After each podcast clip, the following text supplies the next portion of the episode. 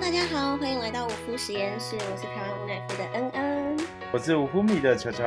这个频道呢，我们邀请许多和我们一样对肤质过敏的特别来宾，或是同时正在为台湾无肤质这一块努力的人，来一起分享他们的心路历程和他们的无肤质生活，让大家知道什么是无肤质，为什么要戒肤质。原来无肤生活可以这么酷，给身体带来美好的反馈之外，其实也是对一种生活的态度哦。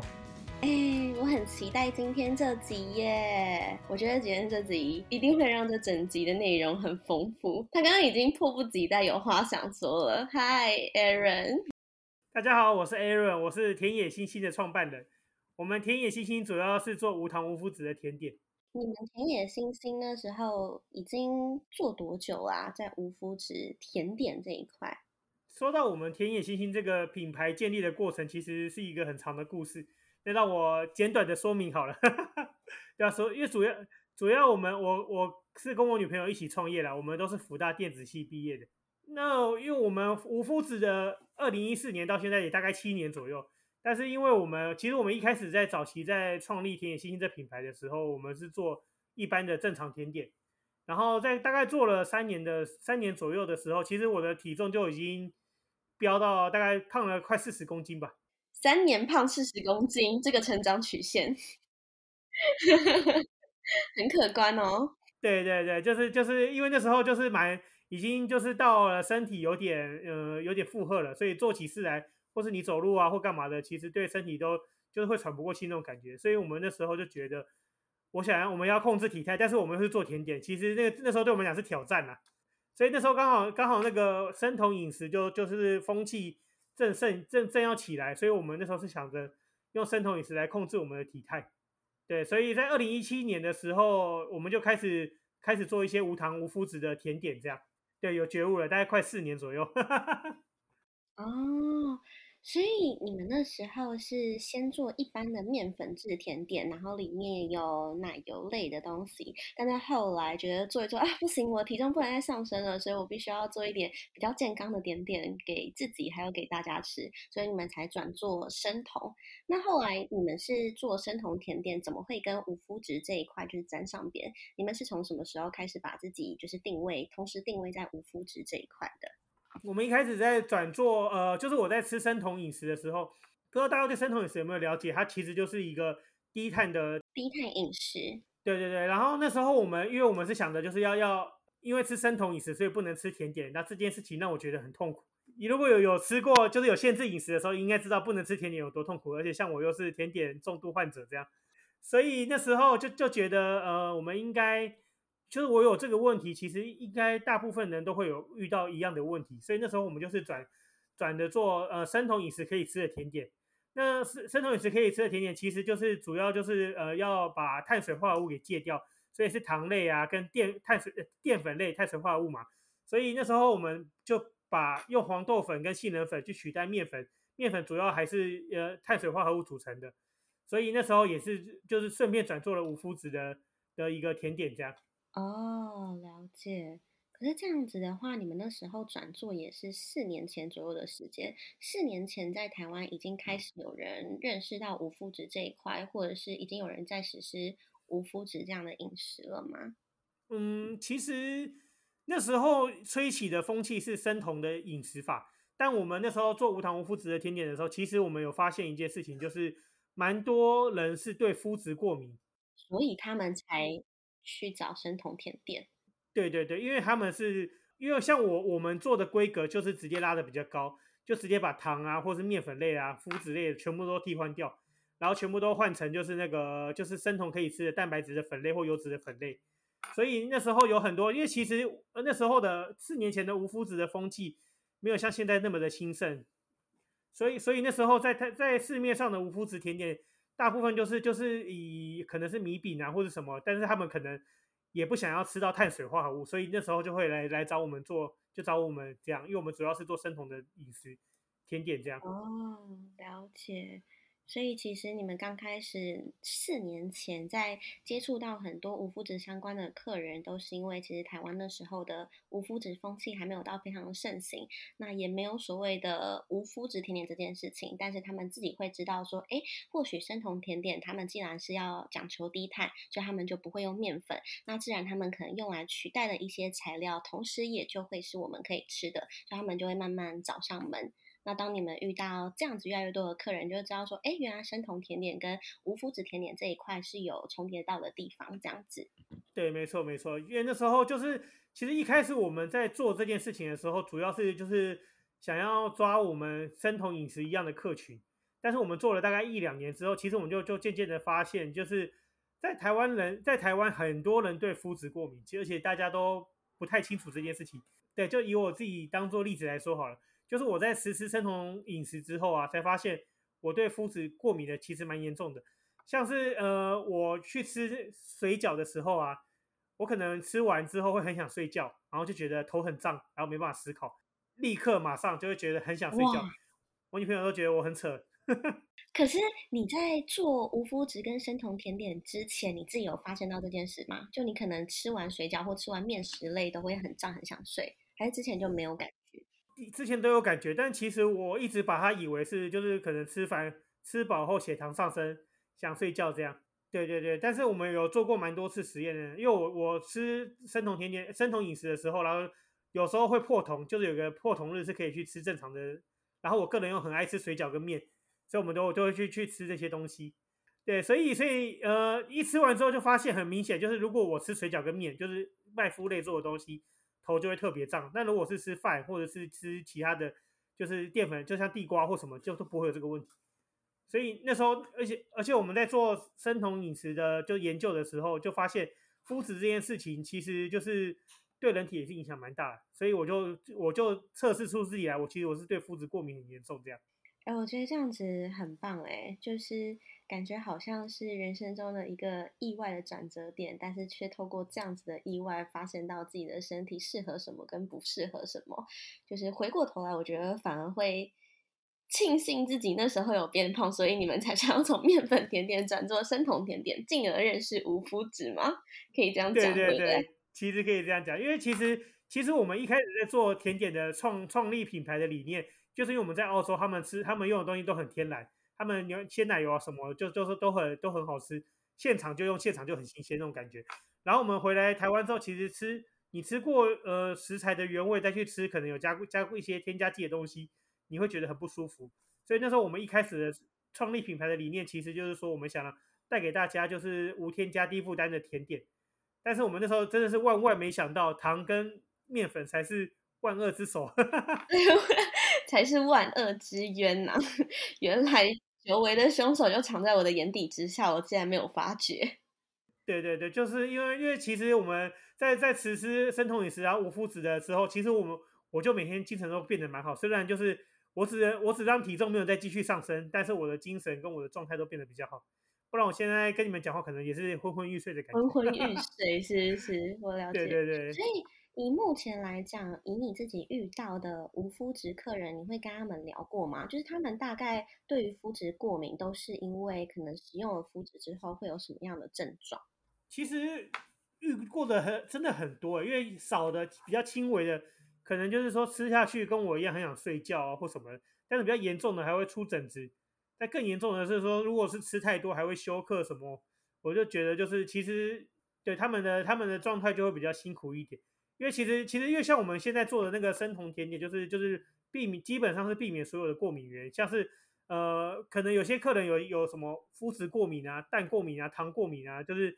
就是我们遇到的客人除了无麸质这一块之外，就是其实有很多过敏源我们都有遇过，然后都跟他们聊过天。其实还蛮多人会同时对多项过敏源过敏，对不对？就例如说不吃麸质，但他们可能也同时不吃奶蛋，或者是同时不吃大豆，同时不吃坚果。那我们就会针对他们的需求，然后去帮我们做一些克制化，让他们可以吃。因为当我们没有没有碰到这群人，我们根本不知道这些这些人有有什么状况。那碰到的时候，就我个人也比较爱聊天，你应该听得出来。所以就是就是我会常常跟客人 聊天。对啊，对，因为我最常问的最白目问题就是说，哎，你为什么不能吃麸质啊？你怎么了啊之类的？他们就会就觉得好像找到知音，就会源源不绝的跟我说。嗯，了解，我知道，我可以理解，我们的社员也是这样子。所以你有遇过很多同时对肤质过敏，然后可能同时因为你们是生酮嘛，所以可能最常用的就是像杏仁粉或是大豆粉，那这种就是大豆或者是坚果。所以你有遇到很多不能吃无麸质的客人，他们同时也不能吃，例如说黄豆粉或者是坚果类的吗？呃，通常同时具备的会比较少，大部分就是要么不能吃麸质，然后或者是配黄豆。或者就是麸质或是坚果类过敏，就是通常一定会有人可以吃，对，但但是我们真的有遇过就都不能吃的，我们就是用用一些譬如说像是那个反正一个类似膳食纤维的东西，然后那个然后混在一起做，然后就是也是做个蛋糕给他们吃这样。克制化这个东西还蛮辛苦的诶，但是他们不需要例如说达到一定的量才有办法做克制化这件事情吗？对，因为因为其实我们我们在在很多时候遇听过很多故事之后，其实我们没有不是想要。怎么说？不是想要用这件事情，就是一定要量产才才想上市，而是就是为了满足他们的心愿，有时候是会这样。当然，我们我们还是有一些常规的商品，就是是平常在卖，但是这对对于特殊需求的的顾客们，我们是能满足就会尽量满足这样。所以在你那时候四年前，可能刚开始接触到无麸质的客人，或者是无麸质这件事的时候，那时候台湾应该相关的无麸质，例如说 blog 啊，或者是。呃，分享的知识啊，或者是相关的文章，好像都还没有到很多。那你那时候自己是从哪里去对这些事情多有了解的？是从跟无麸质的客人对话的过程中，知道他们需要什么或什么要避免的吗？像是我们一开始的时候，我们在做生酮甜点，其实会是先买了几本就是生酮饮食的书来看，然后首先先了解什么样的食材能用，什么样的食材不能用。然后再来就是说，我们有加入一些生酮的社团，那时候是同好吧？对，那时候是全台湾最大的生酮社团。对对对，然后我们的天地有拿到同好认证哟，就顺便工商一下。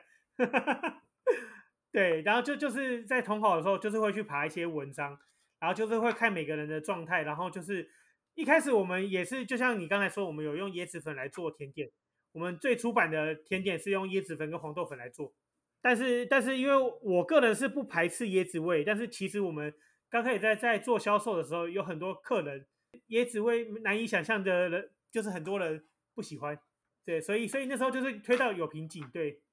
嗯，我懂，因为椰子这个东西，它本身的味道，我觉得就是喜欢的人会很喜欢，那不喜欢的人就是会很排斥它，有点跟榴莲一样。虽然我们这种喜欢椰子的人很难想象，但是后来才会发现，哎，真的哎，就是有一群人，他就是就是真的很不喜欢椰子味。就算你觉得它明明就那么香，为什么你会排斥？这种概念，跟香菜一样。哦，对，香菜也是，天啊，这些东西我都喜欢。对，然后，所以我们一开始在在搜寻这些知识的时候啊，其实就是从。有从这几个方面来来，然后再加上客人的反馈。一开始我们在做的时候，其实，在生酮甜点也没那么到位，因为其实生酮很讲究的是油脂的好坏嘛。那我们一开始用的时候有用那个芥花油，因为我们想说就是油脂。但是后来就是有很多客人反映，然后我们也去查了很多资料，就发现其实是要用奶油啊，或者是若梨油啊，或者是葡萄籽油之类、橄榄油之类的，才就是才对身人体比较好。其实芥花油它的它虽然是跟沙拉油比起来是好好很多。但是它还不算是健康的油，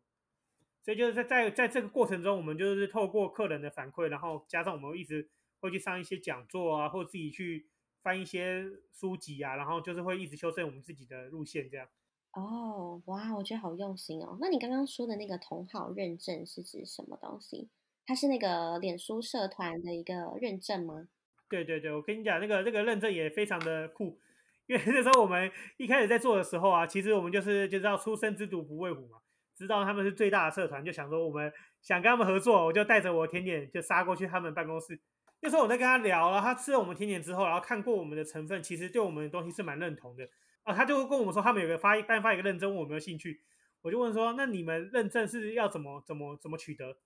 他就说很简单啊，就是就是制作的人或是老板就是我本人嘛。他就说一定要是生酮状态。就就是说，我们呃，他们会量一个东西叫酮体，就是呃，你吃生酮饮食之后，它会有一个有一个身体的物质，它叫酮体，它会分泌，它就会让你的身体变成脂肪当做能量。对，他说，所以是，然后这是扯远了，但是他就说要要，就是你要是生酮状态。然后那时候那时候我们就是聊一聊，我就说好啊，那你不然就现场测我，因为他他的意思是说，他可以给我们一个礼拜时间准备，然后就是就是可能要饮食改变啊，然后再把自己的工作室环境都整理好之类的。然后那时候我就跟他说，好，不然你现场测我，然后他就现场测我，我就在酮体里面，然后他就他然后他就更厉害，他就说哦这个厉害，然后他就说他就现场量他的血糖，吃我的甜点，两个小时后再量量血糖，真的超硬的，你知道，就是说如果你今天有造假任何一个东西，他马上就测出来。那他们有没有对你来讲是一个问号？就是对你，就是当时你的身体的状态会是跟现在差不多的吗？还是那时候你在酮体的状态是很容易变瘦的这个状况是跟现在一样吗？呃，这个讲的东西还蛮深，因为有有很多人认为生酮饮食就是要吃很多油嘛，然后就是就是要呃只能吃碳，就是不能吃主食类，然后只能吃油跟呃菜。然后，但是有，但是其实生酮饮食它是用你能量当做消耗，没错，就是你可能当下会觉得精神很好，但如但是那时候我一开始在实施的时候，我我有漏掉一点，就是说，就是其实还是要控制热量的，因为但是你油吃过量的话，你虽然是在生酮，你身体会比比较好，但是它你的体重它不会掉，因为你热量没有控制的话，其实其实我一开始就不知道这件事情，那时候我们是蛮早期的事情，所以那时候我还是比现在再大概再这样再胖一点这样。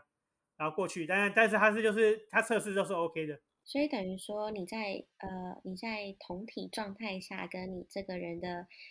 呃体重是高的还是低的，没有直接的关联性。也就是说，你现在在吃生酮饮食，不一定等于你现在就是在减肥，还要在关乎在于你热量的控制上面。对对对对对。那其实跟很多呃。大家对无麸质饮食的误解也蛮像的，因为有些台湾其实现在我发现还蛮多人开始之所以想要认识无麸质这件事情，就是因为哎，他觉得好像吃无麸质的东西可以变瘦，但是实际上你的胖瘦跟你的体重的高低，并不完全是取决于你是实施什么样的饮食，而是在于说，例如说你每个东西你有没有取得平衡，你有没有就是适可而止。或者是你自己应该要注意的精致淀粉啊、糖类这些东西，你有没有同时注意到？就是它不是一个呃，对任何事情都是最直接的一个解法。你同时还是会去注意到你其他的，例如说生活状态，或者是你其他的饮食上面的摄取。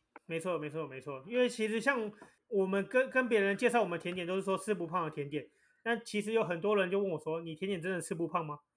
然后我说，这取决于你吃我甜点之前你吃了些什么。假如说你你不要中午吃了就是吃了一顿喜宴，然后下下午茶吃个鸡排，晚上吃我铜锣烧，就说，哎，为什么你吃吃你甜点变胖？为什么你的甜点让我变胖了？你就是吃我甜点之前，你先吃了两个大块披萨，然后再吃了一份麦当劳全家餐，然后你再吃我甜点，又跟我讲说，为什么我吃你的甜点变胖了？啊，你前面那些东西难道都不是热量吗？这种概念。对对对，就 是。确确实就是就是会有这样这样的误解。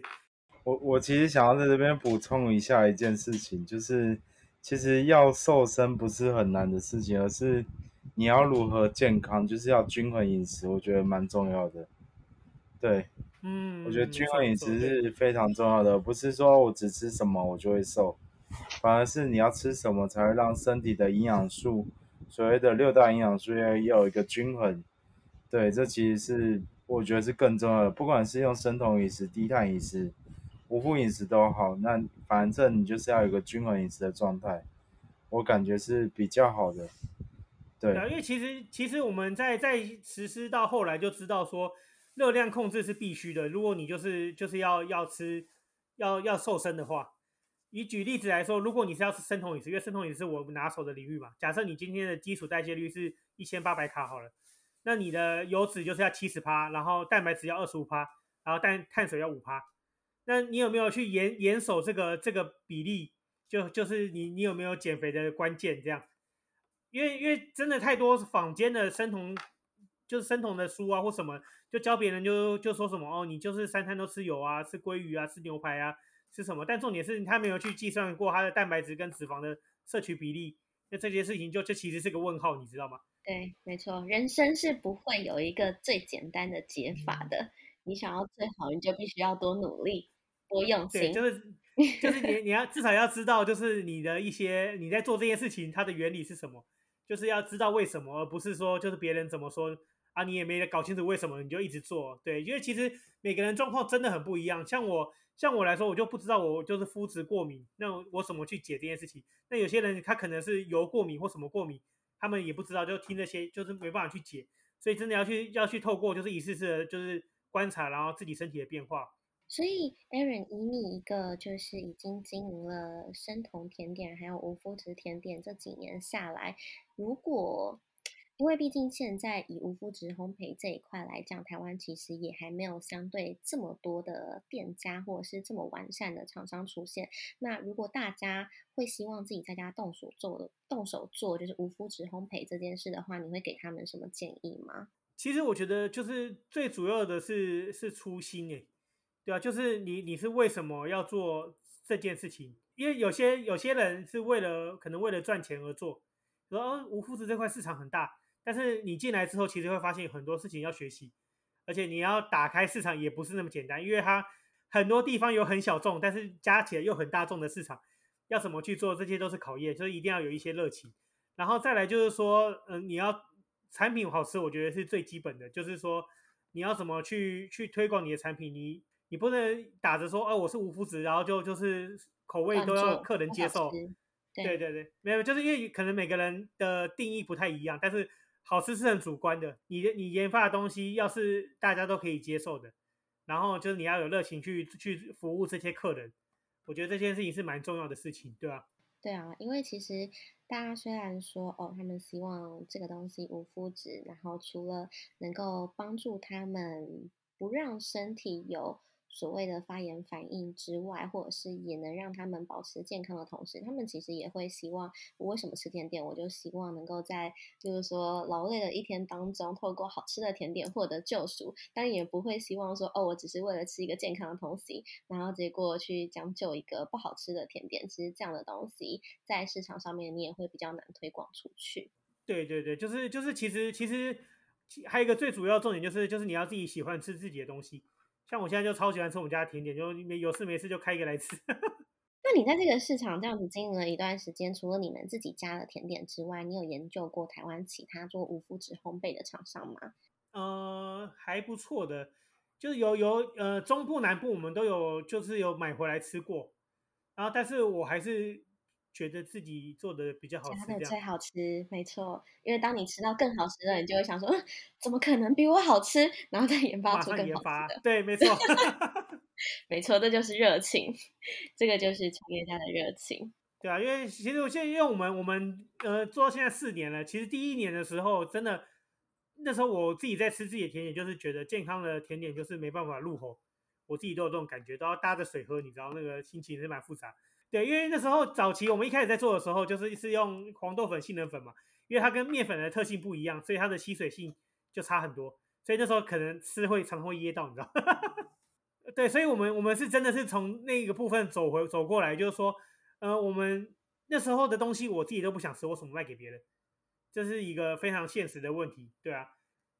因为我因为我们我们我为什么会胖到四十公斤，就是因为我很热爱我们自己做的甜点。你看我的体重都已经胖成这样了，我的甜点能不好吃吗？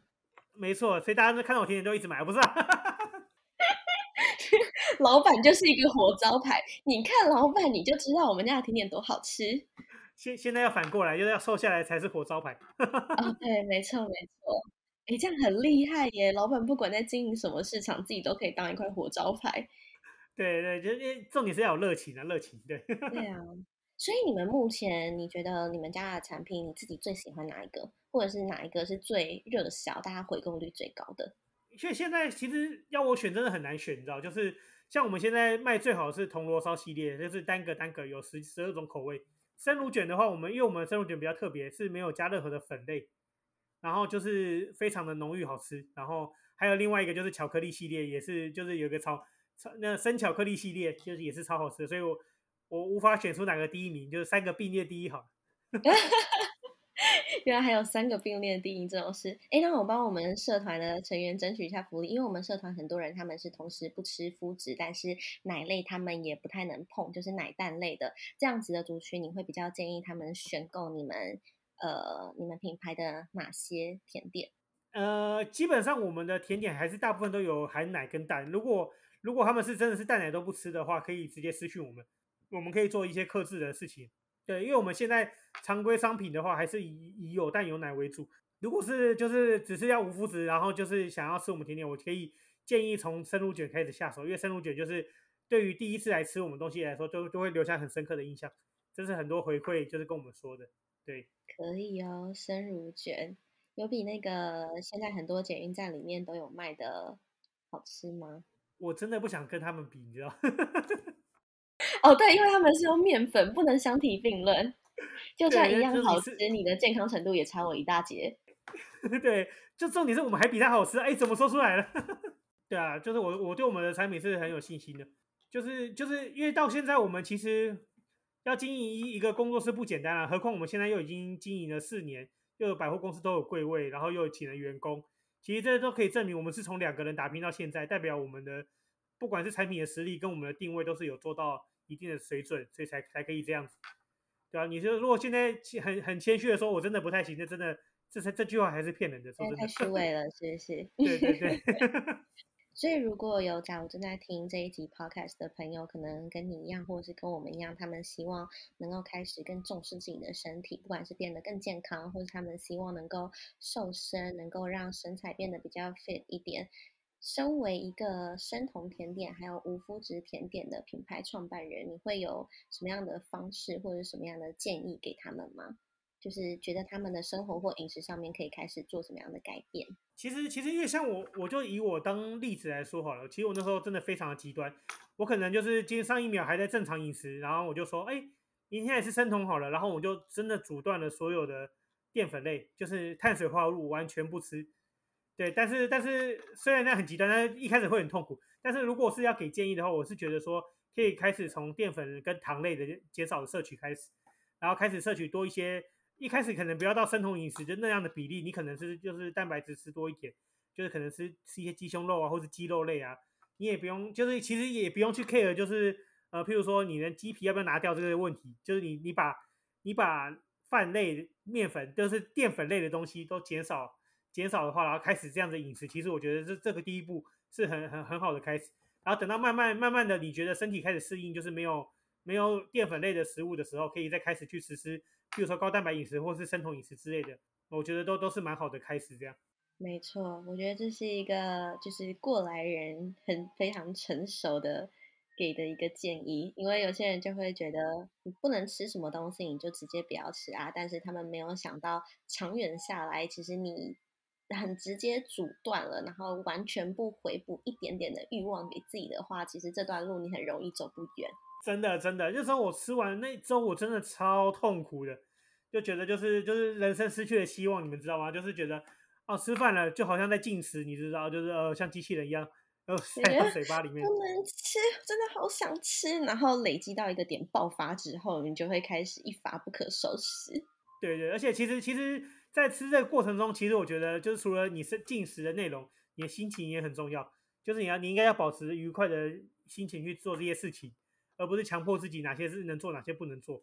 这也是真的是经经历来的，对啊。对。就是心态问题很重要啦，不要让自己觉得你好像是在做一种牺牲，或者是你的人生活得很委屈，这样子你在做什么事情都会不快乐，然后会很希望赶快找到一个其他的浮木去让自己打解放，一解放之 后你就又会更后悔，是一个恶性循环。对对对，没错，真的太，嗯，看起来也是过来人。对，没错，我就是过来人，没有错。所以我现在在跟，例如说，我们社员人、社员们聊天的时候，有些人可能就是也是一样，不管是生酮饮食，或者是他们刚开始接触无麸质饮食，无麸质这件事情在台湾要做到很确实，其实我觉得也有一定的门槛在。那如果你一开始就跟自己讲说，哦，那我瞬间面包也不能吃，蛋糕也不能吃，面条也不能碰，然后连交叉污染都要完全避掉，什么酱油类的，就变成你原本习惯的外食都不能碰，只能每天自己在家煮，然后你还不太知道哪些东西可以用的话，你的生活会瞬间变得很受限。那你一旦被逼迫到了一个点，就会觉得哦，算了，我放弃。然后结果 真的又得到身体的 反扑，最后还是重新开始。没错，因为其实无麸质在在现在的那个外面外食的话，真的有有难度，真的有难度，就跟生酮饮食也都一样。现在所有的饮食类都面临一样的问题，就是只要你在外面想要吃吃外食的话。都会遇到这样问题，要么不是东西找不到，要么就是太贵，真的都是这样。你觉得是因为什么？你觉得是因为目前台湾讲究健康的这一些产品出来，那也因为讲究健康，所以成本相对的高，或者是利润空间相对的低，所以比较没有办法像一般正常的食品一样铺太多的通路，或者是让价位控制在一个足够亲切的状态底下吗？因为其实就是拆几个面向来说好了，第一个就先拿。先拿假设今天你要吃无麸质，然后会会出现的菜色大概就是生菜沙拉，或者是一些花椰菜米之类的。但是你要，我们就想一个简单的问题：今天今天如果我们一个便当，我一天可以卖一百个，然后我的收入是七七千块，是正常正常收入。但是如果你今天转做无麸质便当，可能有健康意识的人每天就十个人来跟你买，只有五个。那那你你买的这些你进的那些食材，你都要做，你都要算报废的话，其实相对成本会非常的高，加上。本来那个除了主食面粉、饭面都粉以外的食材，真的都很贵，就可能都是可能饭的五倍、十倍的单价。所以，所以现在来看的话，这这部分是确实就是是想要做健康餐盒会面临的问题，对他们要克服的问题。对，然后像是像是因为其实像我们在做现在的饮食法，无麸质啊，不管是无麸质生酮啊还是什么的，其实其实我们追求就是要吃原味食材的的一个。就是要吃原味食材，那但你如果是要分发到各个的通路去做的话，其实，在原味食材这一块就会比较难做到，在保存跟保鲜的这一块，就就是成本也会相对的垫很高。所以现在其实不管是做无麸质的厂商，或者是做生酮饮食，任何健康饮食相关的厂商，其实会面临到的一个问题是，你最好的解法就是让你的产品变得又好吃，然后成本又控制的足够。然后你可以同时吃到健康健康的这一块市场，也可以同时吃到大众口味的这一块市场。然后你的价格还是要掌控到一定的程度，所以难度就变得瞬间拉高好几倍。真的拉高很多，就是因为我们都都做过嘛，所以就就都知道，就是要怎么去活下来。一开始要怎么活下来是一件很重要的事情。活下来之后，再再去思考说你要怎么去把你的产品优化，把你的价格优化给别人，这都是很多很多层阻碍要去过关的。这样。对啊，哇，这个真的是一条不简单的路诶。所以回到最后，身为今天我们访谈的这位田野星星的创办人，请告诉我们的来宾们，到底要从哪里才可以买到这些好东西呢？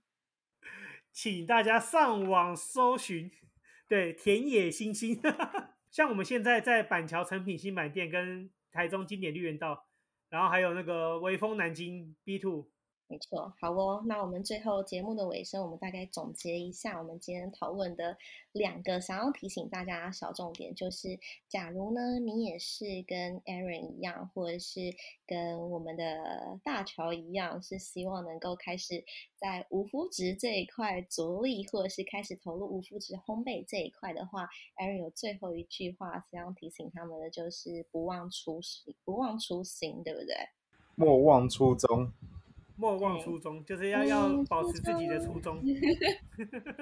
真的，然后要保持善良的心，保持为他人服务的心。怎么讲？听起来